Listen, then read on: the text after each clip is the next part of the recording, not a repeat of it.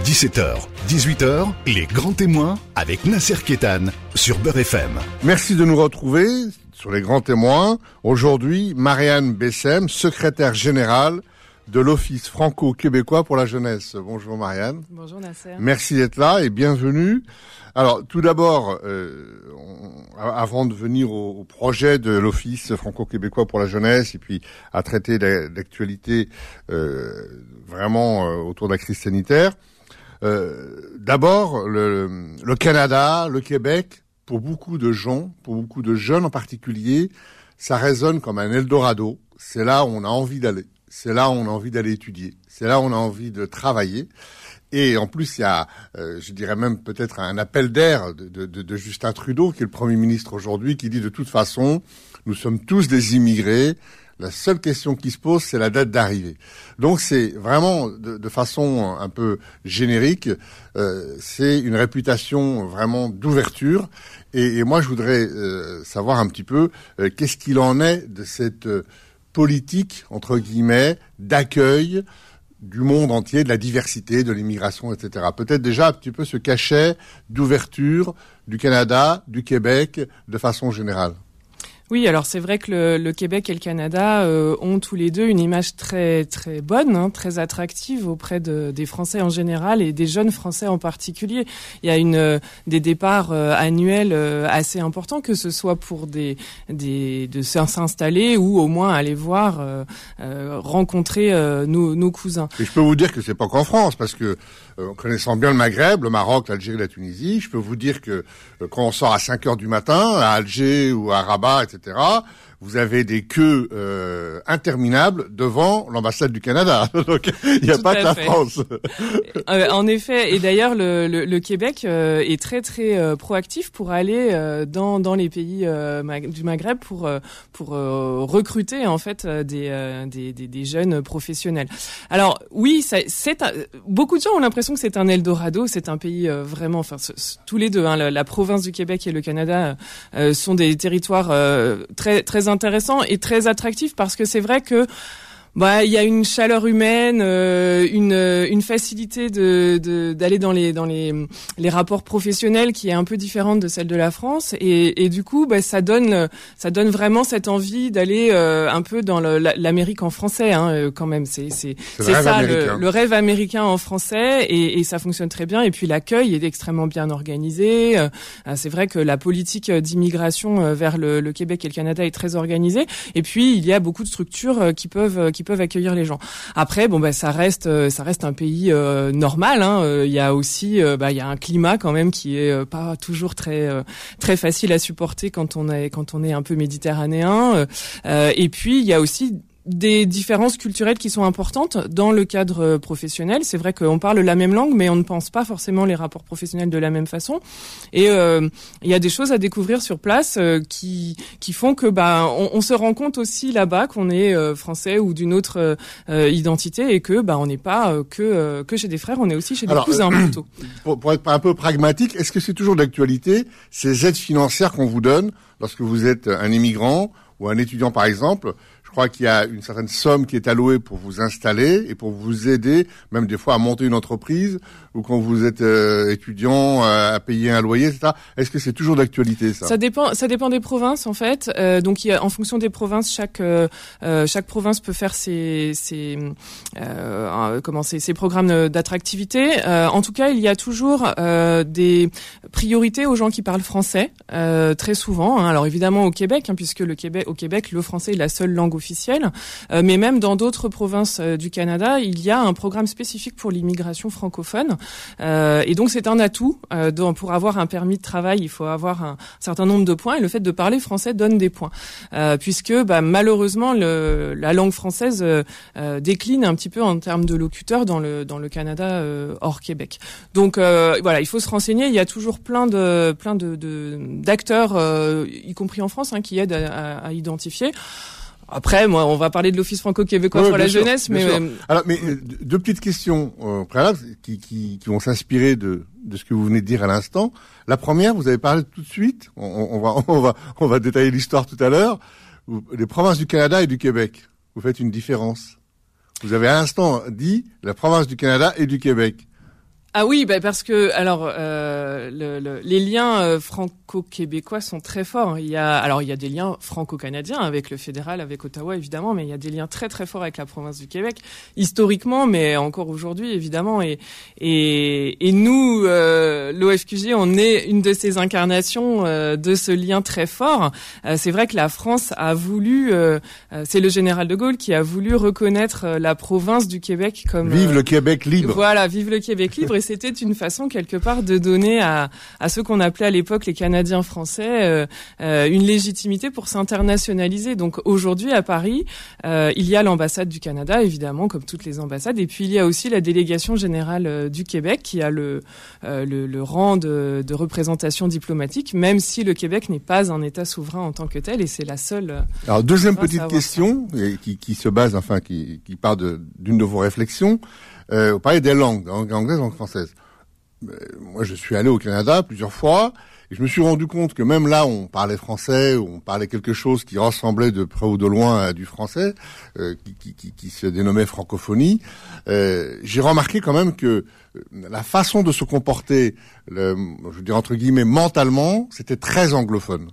C'est-à-dire que même quand les gens parlaient un français ou quelque chose apparenté au français, ils avaient d'abord un mode de vie, un comportement et, presque des réflexes anglophone. C'est vous, validez ça? Ah oui oui, je vous rejoins tout à fait. C'est vrai que euh, comme je le disais, on parle la même langue ou une langue très proche, mais on est on, américain. culturellement on est très différents. Oui, ils sont ils sont euh, bah, ils sont intégrés dans l'espace euh, nord-américain. Donc c'est vrai qu'on retrouve beaucoup de références euh, nord-américaines et puis un comportement, y compris professionnel d'ailleurs, très nord-américain, qui peut surprendre, hein, qui surprend beaucoup de de jeunes Français d'ailleurs qui ont ah. l'impression que bon bah voilà, on va, ça va être la même chose. Bah non, c'est pas du tout la même chose. Alors, avant de, de, de revenir, euh, peut-être on va faire un petit peu d'histoire parce que bon, il y a quand même eu des gens qui étaient là avant, qu'on a euh, exterminés, colonisés, etc. On va parler, on va parler des Indiens, de, de, de ce qu'on appelle les Premières Nations. Euh, D'abord, peut-être parler de l'Office franco-québécois. Qu'est-ce que l'Office franco-québécois En quelle année il a été créé Pourquoi il a été créé Et quels sont ses, disons, actions, ses, comment dire, ses projets? Alors, l'Office franco-québécois pour la jeunesse, donc son petit nom c'est l'OFQJ, euh, a été créé au retour de ce fameux euh, voyage du général de Gaulle, euh, Vive le Québec libre, euh, à la demande du général de Gaulle. Le, comme il avait créé l'Office franco-allemand pour la jeunesse cinq ans avant, pour rapprocher les jeunesses françaises et allemandes dans un contexte très différent évidemment, il a souhaité que les jeunesses françaises et québécoises puissent se rencontrer de façon régulière à travers cet office bilatéral. Donc, donc en 1968. On a fêté les 53 ans cette année. Euh, et donc, nous sommes un organisme installé à la fois à Paris et à Montréal qui accompagne la mobilité des jeunes adultes euh, français et québécois dans les deux sens. Euh, le seul critère vraiment fixe, c'est d'avoir entre 18 et 35 ans révolus. Et après, quel que soit le profil, on a des programmes d'accompagnement qui peuvent être courts, longs, mais c'est toujours de la mobilité temporaire pour rencontrer euh, des jeunes euh, québécois pour les Français que nous accompagnons à partir de Paris euh, et revenir avec un parcours enrichi, des nouvelles compétences professionnelles, des nouvelles donc, compétences sociales. Donc universitaires, des diplômes, des échanges entre les universités, des, des, des créations d'emplois, des, des facilités de, de, construire en fait son, son ses, itinéraires et sa carrière professionnelle. Exactement, exactement. C'est surtout sur l'aspect professionnel, c'est-à-dire que tout ce qui est échange universitaire aujourd'hui est très très bien structuré entre la France et le Québec. Donc en général, les universités n'ont pas besoin de nous. Par contre, on accompagne tout ce qui peut être des stages de professionnalisation, que ce soit pour des étudiants, pour des demandeurs d'emploi. Euh, on a un accord euh, unique avec Pôle Emploi pour maintenir les allocations chômage des, euh, des jeunes qui souhaitent partir en stage avec nous. ça peut être des des volontariats, hein, des services civiques pour aller euh, s'engager pour la communauté euh, outre-Atlantique. Ça peut être aussi, par exemple, pour des jeunes entrepreneurs, des, euh, des délégations, des missions commerciales pour pouvoir aller voir comment ça se passe, commencer à s'internationaliser. Le Québec, c'est la porte pour tous ces jeunes entrepreneurs ou ces jeunes professionnels ou ces jeunes artistes. On accompagne aussi beaucoup de jeunes artistes, quel que soit le secteur artistique. Des résidences d'artistes. Des résidences d'artistes, euh, musique, théâtre, cinéma. Euh, il y a vraiment de tout. Euh, et pour tous ces jeunes-là, le Québec, c'est une porte d'entrée vers l'internationalisation de leur parcours. Et donc après, quand ils reviennent, ils ont des palettes, une palette plus large de choses à, à faire valoir. Et parlant d'internationalisation, c'est aussi beaucoup euh, euh, le Québec est, à, est aux avant, à l'avant-garde, en tout cas de la lutte contre le changement climatique et pour l'environnement. Et les jeunes, il y a beaucoup d'ONG et, et donc il y a beaucoup d'ONG qui s'investissent dans la défense de l'environnement et ça aussi dans cette mobilité-là, l'Office franco-québécois pour la jeunesse est, est, actif. Oui, alors on est actif sur tous les secteurs, on va dire euh, citoyenneté. Hein, euh, on a beaucoup de, de, programmes, ça peut être par exemple évidemment sur l'égalité femmes-hommes, sur la lutte contre les discriminations, mais aussi bien sûr sur la lutte contre les changements climatiques. Donc il y a des, des programmes d'échange euh, réguliers et on réfléchit aussi d'ailleurs à comment euh, améliorer euh, notre empreinte carbone parce qu'on est quand même extrêmement dépendant du transport aérien. On n'a pas trouvé encore de meilleurs moyens pour aller au Québec que de prendre l'avion. et donc on réfléchit à comment est-ce qu'on pourrait améliorer un peu notre empreinte carbone en tant qu'office de mobilité. et la crise sanitaire finalement quelque part nous aide à réfléchir à ça puisque euh, tous les échanges numériques se développent et que je pense qu'on ne ressortira pas tout à fait pareil hein, comme beaucoup de comme beaucoup de secteurs mais on, ne ressortira pas tout à fait pareil euh, euh, sur euh, de, de, de, de, cette crise parce que bah, des, des, déplacements très courts finalement maintenant on va toujours se poser la question de l'opportunité de, les faire ou est-ce qu'on peut les faire différemment? Et, et les jeunes en plus sont un public évidemment très très adaptés, adaptables à, à, changer leurs pratiques et à, à découvrir de, des choses à distance. Vous êtes dans les grands témoins avec Marianne Bessem, secrétaire générale de l'Office franco-québécois pour la jeunesse. On se retrouve dans un instant. Les grands témoins revient dans un instant. 17h, 18h, les grands témoins avec Nasser Kétan sur Beurre FM avec Marianne Bessem, secrétaire générale de l'Office franco-québécois pour la jeunesse. Euh, Marianne, Québec, ça veut dire quoi? Euh, euh, ça veut dire, euh, c'est une très bonne question Nasser. Oh la colle. Euh, Alors, je vais vous aider. Ça veut dire là où le fleuve se rétrécit. Vous avez raison. Et vous avez raison. Alors là, vous m'avez pris au. C'est dans, le, dans le langage indien oui. et c'est euh, en algonquin. Et Canada, ça veut dire quoi? Pareil, ça veut dire Canada et ça vient du Huron. Alors pourquoi je vous dis ça? Parce que ce sont des mots des, des, ce qu'on appelle des, des, des, anciens. Et euh, euh, cette région, euh, voilà, c'est, c'est, euh, étant allé personnellement, encore une fois, je, je le répète, au Canada, j'ai, été amené à rencontrer euh, aujourd'hui les Indiens d'aujourd'hui qui vivent dans des réserves, qui sont touchés par euh, le chômage, euh, qui aussi qui sont dans, dans, dans, des situations très précaires. cette histoire du Canada, elle s'est faite quand même dans la douleur.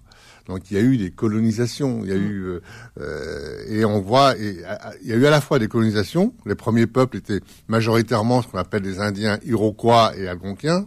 Hein, on, on, ce sont ces premiers, euh, ces anciens qui viennent un peu d'Asie après les premières glaciations. Et les Français, quand ils ont commencé à découvrir ce nouveau monde, se sont euh, reposés sur une tribu contre l'autre. C'est tous les pays colonisés, c'est comme ça. Hein Donc, ouais. y a, le, le, colon arrive, il se repose toujours sur des, des autochtones contre d'autres autochtones. Et, euh, et, et, comment comment euh, la société canadienne vit à la fois cette colonisation, enfin cette ancienne colonisation, ce que beaucoup appellent une extermination.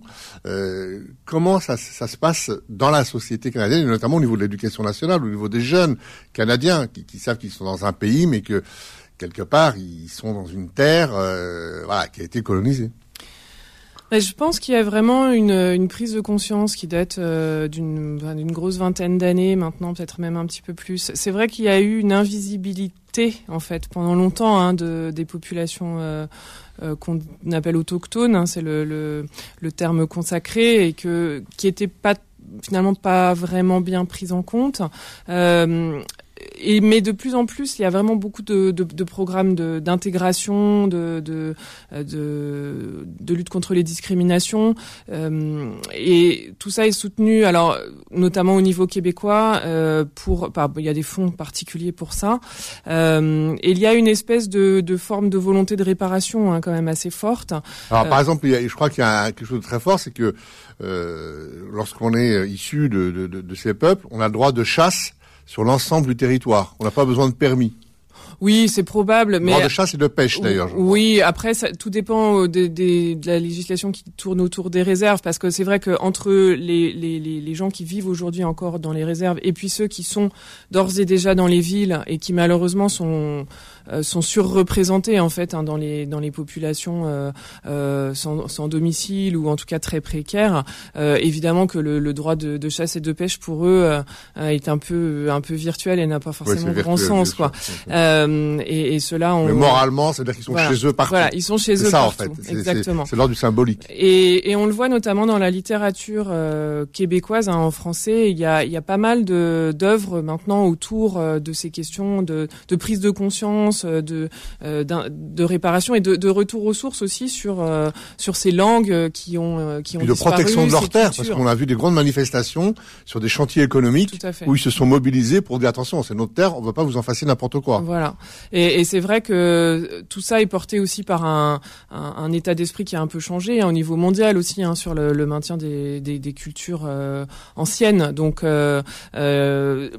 globalement il y a une prise de conscience une volonté de réparation mais comme dans beaucoup d'autres pays, le chemin est encore. Euh, Et puis de façon très pragmatique, il y a aussi l'autorisation de, de, faire ce qu'on appelle des loteries, des loteries nationales, parce qu'ils sont beaucoup au chômage, ça leur permet de, de redistribuer de l'argent. Alors que la loterie, c'est la, la, prérogative de l'État en général. Mm, mm, mm. Donc euh, il y a comme ça certaines soupapes entre guillemets où on, on, leur donne un peu, euh, voilà. Et alors dans cette histoire, euh, quand même du Canada et du Québec, ce qui, ce qui la grande, la, grande chose, c'est l'affrontement entre l'Angleterre et la France. Je veux dire, c'est euh, le, Québec, en fait, euh, vous êtes secrétaire général de l'Office franco-québécois pour la jeunesse, est issu d'une guerre et d'une douleur. C'est un accouchement douloureux. Euh, les Français, on va le rappeler aux auditeurs, étaient traités par les Anglais d'idolâtres parce que eux étaient protestants et les autres étaient catholiques. Et puis euh, ils étaient longtemps aussi traités. Il y a même des, il y a même des documents là-dessus. Les Français étaient assimilés à une race inférieure. C'est dans des documents précis. Donc cette histoire, comment elle se répercute aujourd'hui? Est-ce que c'est gommé ou est-ce qu'on a encore ces, ces vieilles divisions? Euh, on, on, voit dans les accords entre bon les États-Unis, euh, le Canada est allié des États-Unis dans les grands chantiers, mais aussi de l'Europe. On voit le, le, Premier ministre tunisien qui est toujours en train de faire des, des grands écarts entre les États-Unis et l'Europe. Euh, comment ça comment cette histoire de guerre ancestrale entre la France, puisque le Canada c'était la Nouvelle-France à l'époque, et puis mmh, finalement, mmh, mmh. euh, je crois que c'est Louis XIV qui, qui, a cédé un peu euh, tout ça à, à, à l'Angleterre. Comment ça comment ça se passe? Bah, c'est assez ambigu. Alors, je voudrais pas, je voudrais pas froisser nos, nos, nos cousins euh, québécois et, et, canadiens parce que c'est toujours des, ça demeure quand même des sujets un peu, un peu sensibles et, et le, l'abandon de la France euh, face au, face à l'Angleterre pour euh, la terre québécoise notamment, ça reste chez, chez certains un sujet douloureux, un sujet sensible et, et, et, autant il peut y avoir entre la France et le Québec, il y a, il y a beaucoup d'amitié, il y a presque, il y a beaucoup d'amour aussi, mais il y a aussi parfois des rancœurs qui ressortent quand on discute euh, euh, avec des avec des Québécois ou des Canadiens. Mais aujourd'hui, euh, il y a il y y a une forme d'équilibre. Alors le, le, le, Québec notamment, je vais parler de ce que je connais le mieux dans la fédération canadienne. Le, le, Québec, quand il a fait sa révolution tranquille dans les années 60, finalement a complètement inversé la, la, vapeur de l'image qu'il avait dans la fédération canadienne, où justement était resté peu cette image de bah, les, ceux qui parlent français, ils sont, ils ont un statut un peu, euh, un peu différent, un peu moins, moins valorisé que ceux qui parlent anglais. Et cette révolution tranquille, euh, euh, qui a été faite très rapidement avec une, une forme d'émancipation très forte, elle a placé aujourd'hui le Québec comme locomotive économique, locomotive. enfin voilà, le Québec est, vraiment aujourd'hui à, à, la pointe de la fédération canadienne. Donc euh, ça fait partie des équilibres toujours un petit peu, euh, un petit peu sensibles entre entre euh, nos cousins et nous et, et le, les États-Unis, la, la, culture anglophone. Mais ils sont très pragmatiques et ils utilisent leurs diverses identités à toujours bon escient. Donc là-dessus, l'histoire a son poids, mais aujourd'hui, heureusement, l'amitié euh, fait, euh, euh, passer tout ça. Alors, l'Office franco-québécois est très impliqué dans la francophonie. On, est en train de célébrer euh, le 50e anniversaire, enfin le 51e anniversaire, parce que c'est pour cause de Covid, ça sera 2021. Et l'Office franco-québécois pour la jeunesse est impliqué dans la francophonie. Et je crois que vous avez aussi, euh, euh, vous avez envie de revenir entre guillemets en France. C'est-à-dire qu'il y, y a, cette idée de renouer, de, de, de retisser des liens avec la France. Alors oui, parce que euh, bah, tout simplement euh, France Québec jeunesse France France Québec euh, le le comment l'ADN c'est la francophonie hein, c'est le fait de parler français. La culture est différente mais vraiment ce qui nous rassemble c'est ça. Et donc ça fait 53 ans qu'on existe. Pendant 30 ans on a fait des programmes purement franco-québécois. Et depuis une vingtaine d'années on associe aussi des jeunes d'autres pays francophones à nos programmes. Et on organise notamment assez fréquemment maintenant des grandes rencontres en France avec des jeunes québécois qu'on fait venir mais évidemment des jeunes Belges, des jeunes Suisses, mais aussi euh, évidemment des jeunes euh, Tunisiens, des jeunes Marocains, euh, Haïtiens, euh, Vietnamiens, Malgaches, Ivoiriens, de toute la francophonie, autour de thèmes mobilisateurs qui vont leur ouvrir des portes ensuite dans leur parcours. Et pour leur pour leur permettre de saisir les opportunités que la francophonie donne. C'est-à-dire que, par exemple, on a organisé euh, il y a deux ans les premières rencontres francophones de l'innovation sociale. Comment est-ce qu'on imagine des solutions à des problèmes sociétaux, sociaux qui n'ont pas été résolus, des nouvelles solutions? La jeunesse a plein d'idées là-dessus. Et en fonction des, des, des, des, problèmes qui sont identifiés, et ben ces jeunes-là se sont rencontrés pendant trois jours à Paris. Ils ont découvert un peu l'écosystème d'innovation sociale euh, en, en Ile-de-France et en France. Et puis, bah, surtout, ils ont travaillé entre eux pour monter des projets et euh, créer des ponts euh, entre eux. Euh, il y a un projet, par, par exemple, franco-béninois qui s'est monté entre la Tunisie et le Québec. voilà, à leur échelle, ils créent des ponts, ils créent des projets. Et la francophonie n'est pas seulement une idée, parce que ça n'a pas d'intérêt si ça reste une idée. Mais par contre, c'est un espace d'opportunité et de création de richesse aussi pour eux. D'ailleurs, c'était un peu le sens du discours du président de la République Emmanuel Macron sur la francophonie, où il avait mis en avant un triptyque qui était la société civile, la multilatéralité et le multilinguisme. Et donc, euh, ça veut dire que l'Office franco-québécois pour la jeunesse est complètement euh, dans ce triptyque. Et, et, et, et là-dessus, euh, vous, vous, voulez avancer, notamment en direction de tous ces pays euh, où la langue française n'est pas spécialement le, la, la, langue principale, mais où il y a une, une francophonie de cœur, c'est ça? Tout à fait, tout à fait, parce qu'on s'aperçoit que... Euh, alors, on s'aperçoit notamment que euh, finalement la francophonie, déjà en France, c'est pas, elle est pas forcément très très portée au niveau de la société civile, mais surtout les, quand on fait des rencontres entre jeunes euh, francophones à, l'échelle internationale, ceux qui sont les moins motivés par l'idée de la francophonie, souvent ce sont les jeunes français.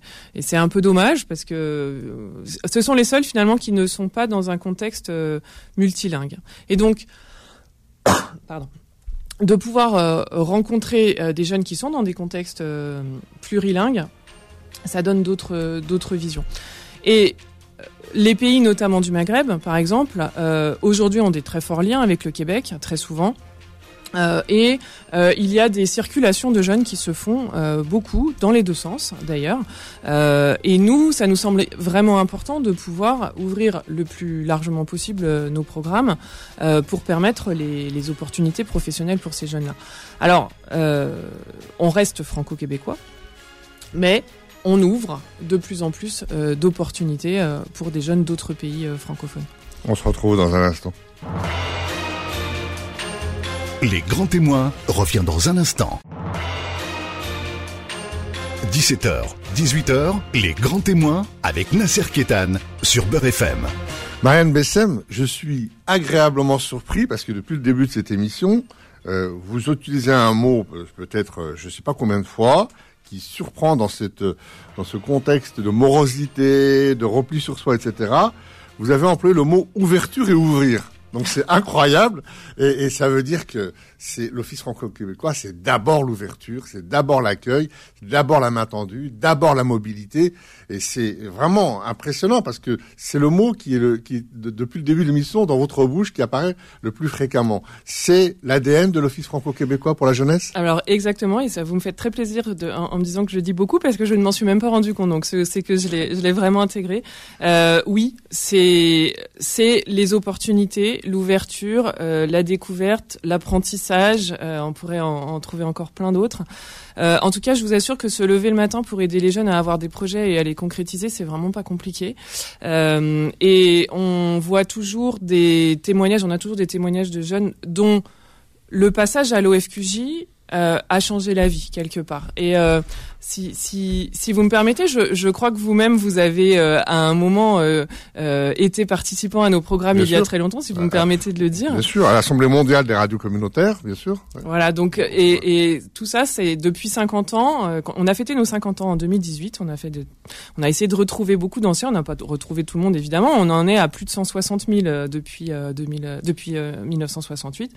Et pour beaucoup, ça a été une étape dans leur parcours de vie et après leur leur leur parcours a changé. Donc euh, c'est ça, c'est l'ouverture. Alors évidemment, en ce moment, c'est un peu compliqué. Ah, justement, hein, bah, on parle de ce moment. Vous n'avez pas du tout une étude défaitiste devant le coronavirus, et, et, et vous vous dites euh, face à, à, cette, à, tout ça.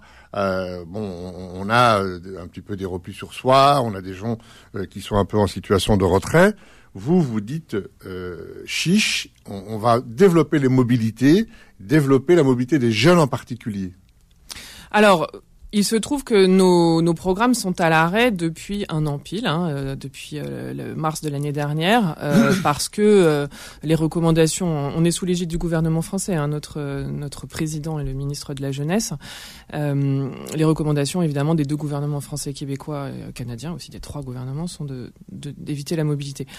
Mais pour autant, il y a toujours autant de jeunes qui ont envie de découvrir euh, des deux côtés, et donc on a monté des échanges numériques, euh, on a monté des stages en télétravail euh, avec Pôle Emploi.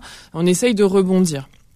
Mais de toute façon, euh, dès que les frontières vont rouvrir, ce sont les jeunes qui vont partir en premier. Ce sont les jeunes qui n'auront pas peur et qui vont partir et, reprendre l'avion. Donc, ce sont ces, c'est cette tranche d'âge-là qui va relancer la rencontre euh, entre la France et le Québec et entre d'autres, avec d'autres pays. Et, et pour ces jeunes, sauver leur peau, c'est aussi sauver la planète. Et pour sauver la planète, vous avez aussi des projets dans le développement durable.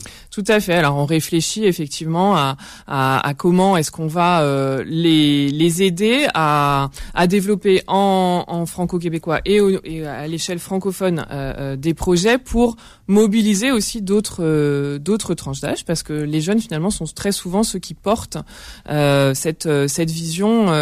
on dit souvent qu'ils sont l'avenir, mais ils sont surtout le présent. Et, c'est d'ores et déjà aujourd'hui qu'ils peuvent agir et qu'ils ont envie d'agir pour que leur quotidien demain euh, soit moins pire que ce qu'on nous prédit. Donc il y en a beaucoup qui qui se mobilisent déjà euh, et qui euh, font vivre cette thématique là. voilà. Donc on va lancer des programmes plus importants sur le développement durable et toujours dans ces thématiques d'innovation sociale que j'évoquais tout à l'heure. on va aussi poursuivre ces, ces, échanges. Moi j'aimerais vraiment bien que on puisse être un laboratoire d'idées sur sur ces questions là pour la jeunesse. On l'a déjà été beaucoup sur les questions d'entrepreneuriat. Euh, euh, j'aimerais vraiment que la question du développement durable puisse euh, être un thème mobilisateur et, ça, ça, prend très bien. Et alors, un point de convergence entre ces mobilités et, puis la francophonie dont on parlait à l'instant, vous associez à cette idée emblématique d'ambassadeur de la francophonie, initié par le Conseil économique et social euh, français environnemental. Donc, euh, vous allez vous-même aussi proposer euh, des ambassadeurs? Tout à fait. Bah, on, est en, on est en train de le faire. ça nous semble une idée extrêmement intéressante parce que quelque part, on a, on a fait de, des ambassadeurs de la francophonie un peu comme Monsieur Jourdain. C'est-à-dire que de toute façon, d'ores et déjà, dans le, quand on, on envoie des, des, des, jeunes volontaires hein, en service civique au Québec, mais aussi ailleurs au Canada ou en Amérique latine, puisqu'on on, le fait très régulièrement, ce sont toujours des jeunes qui vont dans des terrains francophones, auprès des alliances françaises, auprès des écoles françaises, et ils partent, on leur donne une formation euh, au départ euh, sur le fait qu'ils portent cette identité de francophone.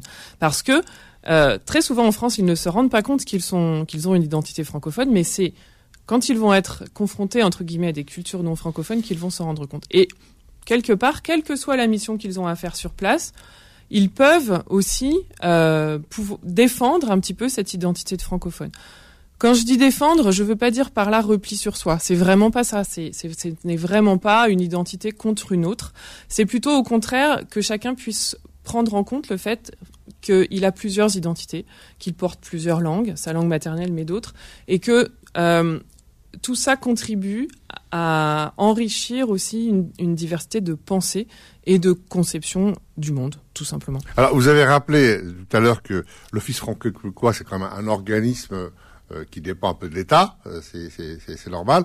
Mais en même temps, dans le développement de vos actions, vous êtes très horizontal, c'est-à-dire que vous, vous travaillez avec un certain nombre d'associations, d'ONG, est-ce que vous pouvez nous donner quelques indications sur ces associations, ces ONG, ces structures de la société civile?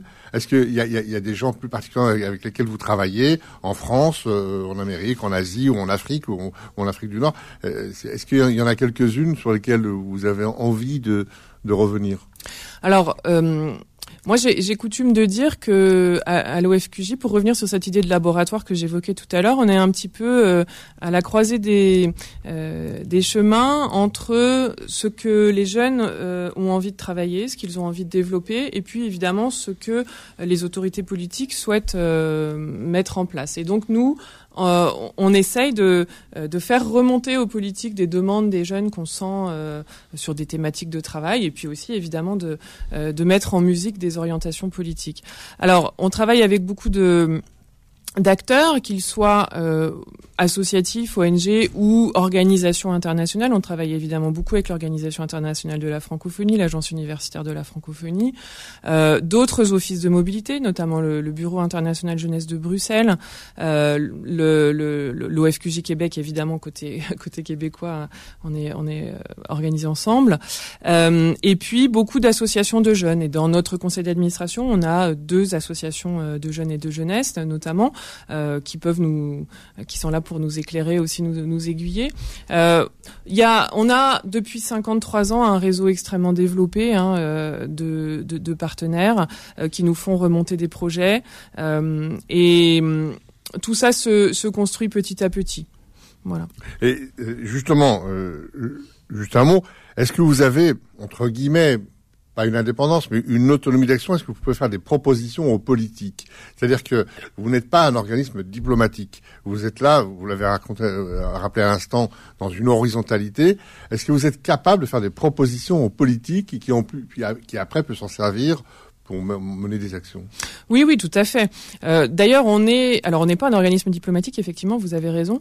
On est un organisme international, c'est-à-dire que euh, euh, le, Québec et la France, ils sont à parité, et donc mon homologue secrétaire général à Montréal et, moi-même sommes, nommés par les deux gouvernements, mais nous avons une autonomie d'action dans les limites de, ce que nous donne notre conseil d'administration, évidemment.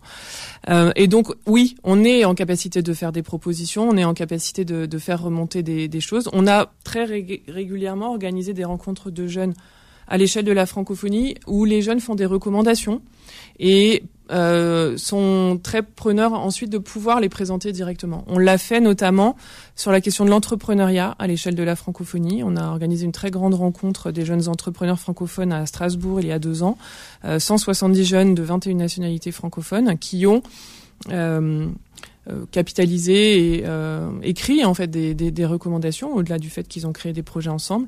Et ça, on aimerait bien notamment le présenter, euh, pourquoi pas, aux autorités politiques dans le cadre du sommet de la francophonie euh, à la fin de l'année.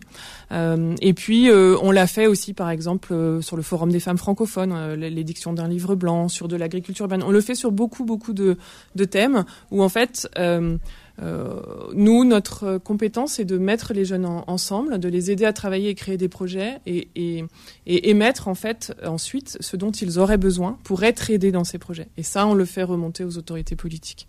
En tout cas, euh, l'Office franco-québécois pour la jeunesse, moi, je n'ai jamais entendu euh, un mot sur le mot ingérence ou le mot jamais, jamais, jamais. C'est une réputation, mais vraiment de partenariat, d'ouverture, y compris dans les pays qu'on connaît bien. Et ça, c'est tout à, tout à votre honneur.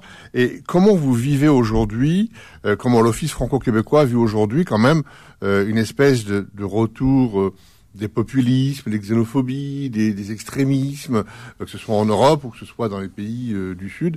Comment l'Office franco-québécois vit, vit ça? Est-ce que ça le touche? Est-ce qu'il a des programmes pour répondre à ça? Alors, Évidemment, ça nous touche comme euh, comme tous les acteurs euh, sociétaux. On déjà, va ça dire. doit vous scandaliser déjà. Oui, évidemment, évidemment. Euh, mais il me semble que depuis le début, on fait partie de la solution. C'est-à-dire que euh, très, très modestement. Ah, c'est beau comme expression. Voilà, c'est-à-dire que on est euh, on, est un organisme qui permet de déconstruire les clichés euh, et d'aller voir vraiment comment ça se passe ailleurs. Donc forcément, on en revient transformé et on n'a plus la même vision étriquée quand on revient. Donc c'est voilà, moi je, je, je m'engage pour ça tous les jours et c'est très très gratifiant. Euh, Marianne Bessem, en tout cas, merci beaucoup d'être venue dans les grands témoins. Merci à vous, Nasser. Hein et je, je, retiendrai cette phrase. Finalement, j'étais en train de l'écrire. Depuis le début, nous faisons partie de la solution. merci beaucoup, Marianne Bessem. Merci. Retrouvez les grands témoins tous les dimanches de 17h à 18h et en podcast sur beurrefm.net et l'appli Beurrefm.